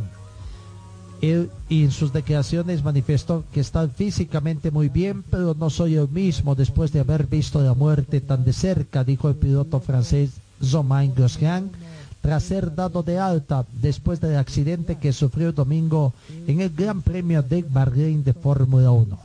Tras abandonar el hospital en el que se recuperó hasta hoy de las quemaduras que sufrió en las manos y en la espalda, el piloto cuyo Haas se partió literalmente su vehículo en dos antes de incendiarse en Shakir, contó su experiencia en primera persona el impacto no resultó más violento que vivía en mi carrera, aunque la desaceleración fue de 53 veces el peso de mi cuerpo, recordó al comentar que lo primero que hizo fue quitarse el cinturón de seguridad para salir de la máquina. No logré hacerlo por mí mismo, entonces decidí esperar cuando vi el fuego, recordé de inmediato a Nicky Lauda, relató comparando su accidente con el que el fallecido tricampeón mundial austriaco que padeció en 1976 en el circuito de Nürburgring. Me dije, esto no puede terminar así, no ahora. Volví a intentar salir y demasiado cerca. No funcionó, así que me quedé sentado esperando la muerte, a lo que vi demasiado cerca. Es una sensación que no le deseo a nadie, confesó. En ese momento pensaba por dónde comenzaría a quemarse y también pensé en mis tres hijos. Me dije a, sí mismo que no podía dejarlos y logré encontrar la fuerza para salir del habitáculo. Cuando lo logré, sentí un gran alivio.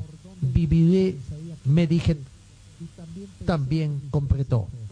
Ahora estoy siguiendo las indicaciones de los médicos para recuperarme lo más rápido posible. No siento miedo, pero sé que debo trabajar en lo psicológico y en lo deportivo para superar este trauma que me deja. Le dije a mi familia que necesito volver a subirme a una máquina de Fórmula 1 para saber si soy capaz y si quiero volver a hacerlo. Si la pasión está presente, entonces no tendré miedo, aseguró antes de relatar las secuelas físicas que le dejó la experiencia. La mano izquierda resultó bastante dañada.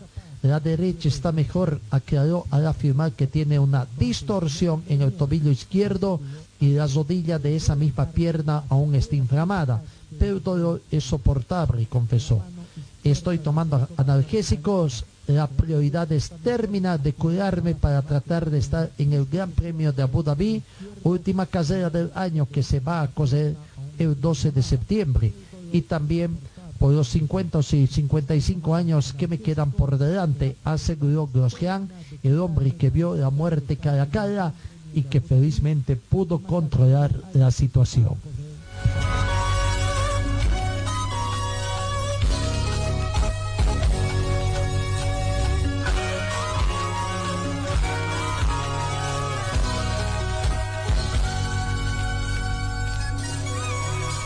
De la mañana, 47 minutos, el sorteo preliminar de lo que es eh, eh, el, sorteo de la de la Copa uh, Qatar 2022, Copa Mundial de la FIFA Qatar 2002, confirmados las cabezas del serie del sorteo preliminar. El próximo 7 de diciembre tendrá lugar de manera virtual en Zurich el sorteo preliminar de la UEFA para la Copa Mundial de la FIFA 2022, un acontecimiento que está generando una gran expectación tras la publicación de la clasificación mundial FIFA que ha confirmado que, que Bélgica apuntará a la primera plaza del Bombo 1. Los belgas estarán acompañados en el Bombo 1 de la mejores selecciones europeas del ranking, Francia, Inglaterra, Portugal, España, Italia, Croacia, Dinamarca, Alemania y los Países Bajos. Tomando como referencia la clasificación de la FIFA, los 45 combinados europeos restantes se van a distinguir del siguiente modo. En el bombo 2 estarán Suiza, Gales, Polonia, Suecia, Austria, Ucrania, Serbia, Turquía, Eslovaquia y Rumanía en el bombo 3, Rusia, Hungría, República de Irlanda, República Checa, Noruega, Irlanda del Norte, Islandia, Escocia, Grecia y Finlandia. En el bombo 4, Bosnia y Herzegovina, Eslovenia, Montenegro, Macedonia del Norte, Albania, Bulgaria, Israel, Bielorrusia, Georgia y Luxemburgo. En el bombo 5, Armenia, Chipre, Islas Faroe, Azerbaiyán, Estonia, Kosovo, Kazajistán, Lituania, Letonia y Andorra. Y en el bombo 6, Malta, Moldovia, Liechtenstein, Gibraltar y San Marino. Ahí está entonces todo listo para el sorteo preliminar que se va a desarrollar este próximo 7 de diciembre en Zurich. Sorteo virtual.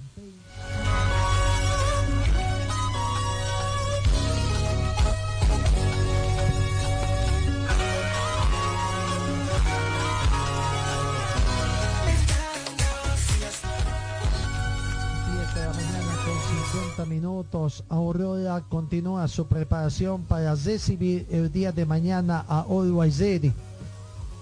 A propósito, Aurora ya, eh, eh, el rival de Aurora, el equipo millonario, está acá en Cochabamba. Llegó ayer, incluso ya entrenó en una de las canchas en un complejo de la zona sur. Así que eh, vamos a ver en todo caso. Aurora eh, se alista para el partido de mañana. Tiene la necesidad de ganar el partido para tratar de salir un poco del fondo de la tabla de posiciones. Eh, Marcelo Aguirre ya se reintegró también a los trabajos después de haber superado todo el tema del coronavirus y ya está entonces. Eric Zibela habló para la afición deportiva esta es la opinión de Eric Zibela, el goleador del equipo del pueblo. Buenas tardes, señores de la prensa. Hoy está con nosotros Eric Rivera. Eric, ¿cómo está? Buenas tardes. Hola, buen día. Bueno, todo bien, gracias a Dios. Eh, eh, lastimosamente hoy un poco desmotivado pues por el resultado de ayer, pero eh, bueno, ahora nada más toca seguir trabajando para lo que viene, que tenemos un bonito partido con el Guarrey en casa. Bien, Eric, ¿qué destacas del partido de ayer contra Real Potosí? Bueno, la verdad que muchas cosas buenas, creo que se le dio otra, actitud al equipo. Lastimosamente eso no nos alcanzó. Creo que se hicieron buenas cosas, pero creo que estamos decayendo en pequeños detalles, creo que, que nos están marcando los partidos y creo que hay que tener un poco más de concentración. ¿Qué es lo que les recomienda el profesor Valquerías? Bueno, la verdad que concentración, creo que, como te decía anteriormente, los pequeños detalles que estamos cometiendo unos errores que, que nos están matando los partidos, creo que de dos, tres errores nos meten dos goles ayer y bueno, creo que ya no puede seguir pasando. Bien. Eh, ¿Cuál es tu opinión sobre el arbitraje? Bueno, sinceramente, de mi parte como delantero, creo que eh, me pitaron por ahí dos outside que, que nada que ver, creo que dos o tres seguros, seguros. Bueno, justo uno salgo atrás de la media de la cancha, obviamente no tenía que ser outside, pero bueno, eh, todos cometemos errores, creo que eh, al igual que como jugador también lo, lo que son los árbitros también tienen que eh, trabajar para eso, pues también creo que por ahí nos, nos pitaron un poquito de, de outside que nada que ver, pero esperando siempre que, que todo mejore, ya sea como, como jugador y como, como árbitro, como arbitraje dentro de la cancha. Ya con la cabeza puesta en Always Ready. Claro, sí, ya, ya viviendo el partido contra Algo Ready. Eh, bueno, hace poco tuvimos un amistoso contra ellos, sabemos que, que, no es un equipo fácil, pero estamos en casa y tenemos que buscar sí o sí los tres puntos acá. No, gracias a ustedes. La palabra de Eric Rivera, goleador del equipo de prueba hablando del partido que juega mañana en Cochabamba en el estadio Félix Capriles, Aurora con Millonario, con el eh, equipo del club Olvaizedi. Reiteramos, Olvaizedi ya está, hoy cierra sus entrenamientos también, ayer llegó, hizo una práctica en la cancha allá de la zona sur, ¿cómo se llaman? Chao Pinsullo, Chao Pinsullo, si la memoria eh, es así el nombre correcto, de todos modos ya veremos dónde va a entrenar hoy día. Se supone que también entraría, en, entrenaría en la misma eh, en la misma cancha el equipo de Uruguay para cesar sus entrenamientos también y enfrentar mañana al equipo de Puebla.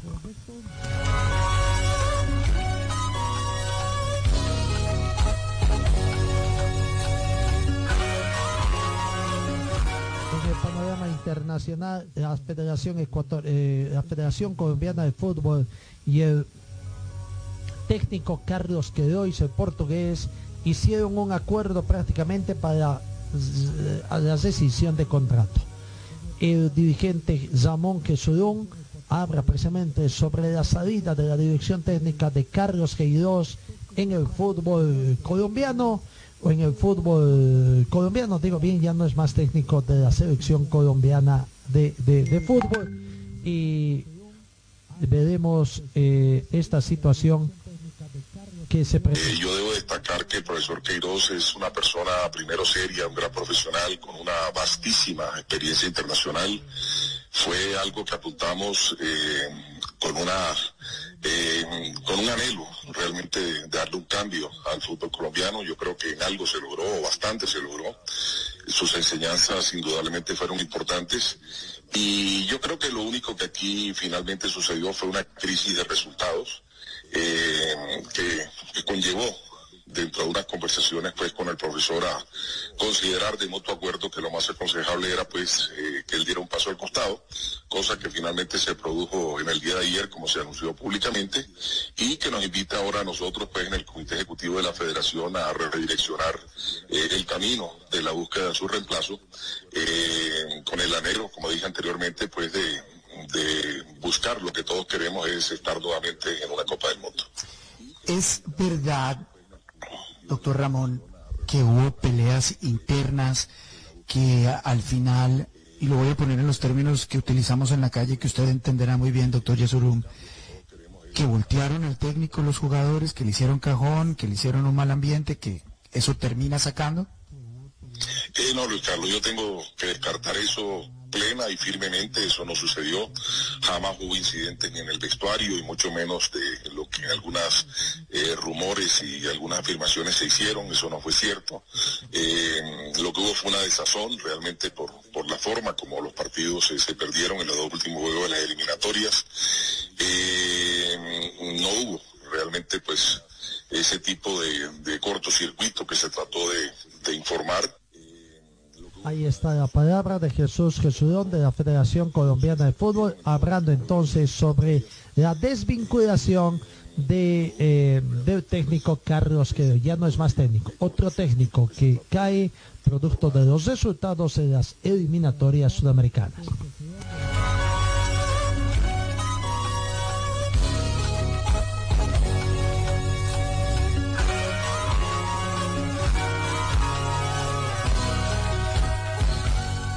Finalmente tenemos que indicar que Cristiano Ronaldo bate el récord de Lionel Messi en la Liga de Campeones. El portugués anotó un nuevo tanto y ahora es el máximo goleador histórico en la, en la que a goles marcados en casa se refiere la Champions League. Ayer 2 de diciembre, en el partido de la quinta jornada de la fase de grupos, Cristiano Ronaldo anotó un tanto frente al Dinamo de Kiev y batió de esta manera el récord argentino el Lionel Messi y ya suma 71 goles marcados en los partidos jugados en casa y es el mejor en la historia de la Champions League en este apartado mientras que Messi tiene 70 goles pero los ambos siguen todavía en eh, disputando. Mientras que el cómputo general el polaco Robert Lewandowski y el español Saúl comparten el tercer lugar en la lista histórica de goleadores de la Champions con 71 goles cada uno, excluyendo de la fase de clasificación. En esta lista Messi es segundo con 118 dianas, mientras que Cristiano marca con 132 goles marcados durante su carrera con el Manchester United, el Real Madrid y la Juventus, equipos que han participado en diferentes fases de la Champions League.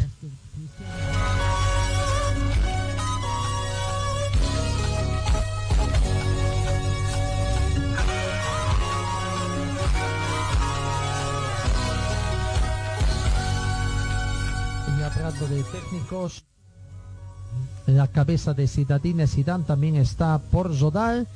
Eh, la pregunta allá, debido a la crisis en la que se encuentra el Real Madrid, tanto en la Liga como especialmente en la Champions, donde se va a jugar el pase a octavos de final en la última fase, eh, frente al Borussia, el puesto de Zinedine Zidane en el banquillo cose peligro que nunca ya suenan los nombres de los siguientes sustitutos. Bueno, es una situación que veremos también. ¿Quién va a sustituir a Zinedine Zidane si es que se da esta situación? Eh, de, de que lo saquen también de la línea. No, eh, el Real Madrid, eh, vamos a ver en la Champions League, nos olvidábamos también los resultados que ayer se han dado en los cuatro grupos y que, eh, bueno, vamos a ver también cómo está la situación. En el grupo H, victoria del eh, Leipzig de visitante al Basel por 3 a 4 y el Manchester United perdió ante el Paris Saint Germain por un tanto contra 3. En este grupo la serie no está nada definido. Manchester United, el Paris Saint Germain y el Leipzig tienen a 9 puntos cada uno, totalmente eliminado el Basel 6, simplemente con 3 unidades. Los partidos que se van a jugar, Paris Saint Germain con el Basenhir, eh, que ya está eliminado, por lo tanto opciones de clasificación ganando el Paris Saint Germain. Mientras que Leipzig recibe al Manchester United y se juegan la clasificación en el grupo H. En el grupo G, El Barcelona y el Juventus ya están en la siguiente fase. Ganaron, Barcelona ganó de visitante por cero tantos contra tres al Ferenc Barros. El Juventus venció al Dinamo Kiev por tres tantos contra cero. Barcelona es líder con 15 puntos, Juventus está segundo con 12, ambos ya han clasificado, Dinamo Kiev y el Barros están simplemente con una unidad. En la última fecha, Barcelona y el Juventus juegan, prácticamente definen quién es el primero y quién es el segundo del grupo y en el otro partido simplemente por completar entre los equipos eliminados.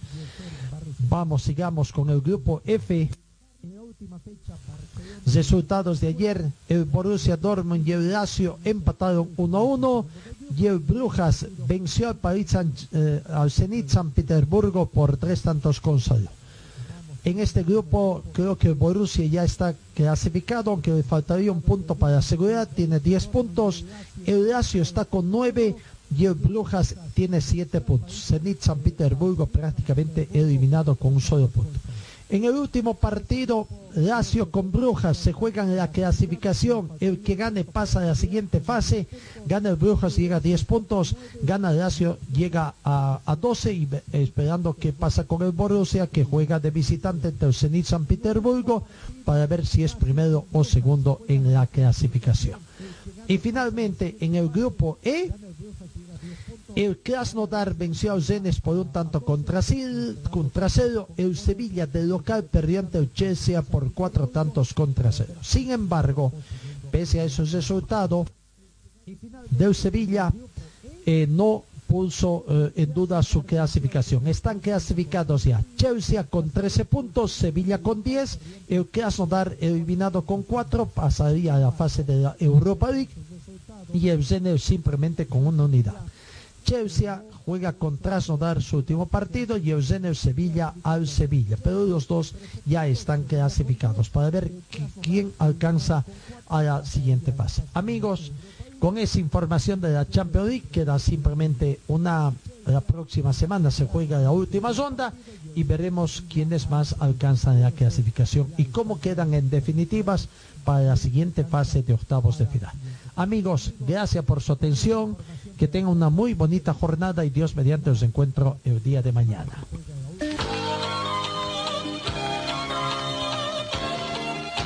Fue el equipo deportivo de Carlos Dalén Celoaiza que presentó Pregón Deportivo. Gracias al gentil oficio de nuestras casas comerciales. Ustedes fueron muy gentiles y hasta el próximo programa.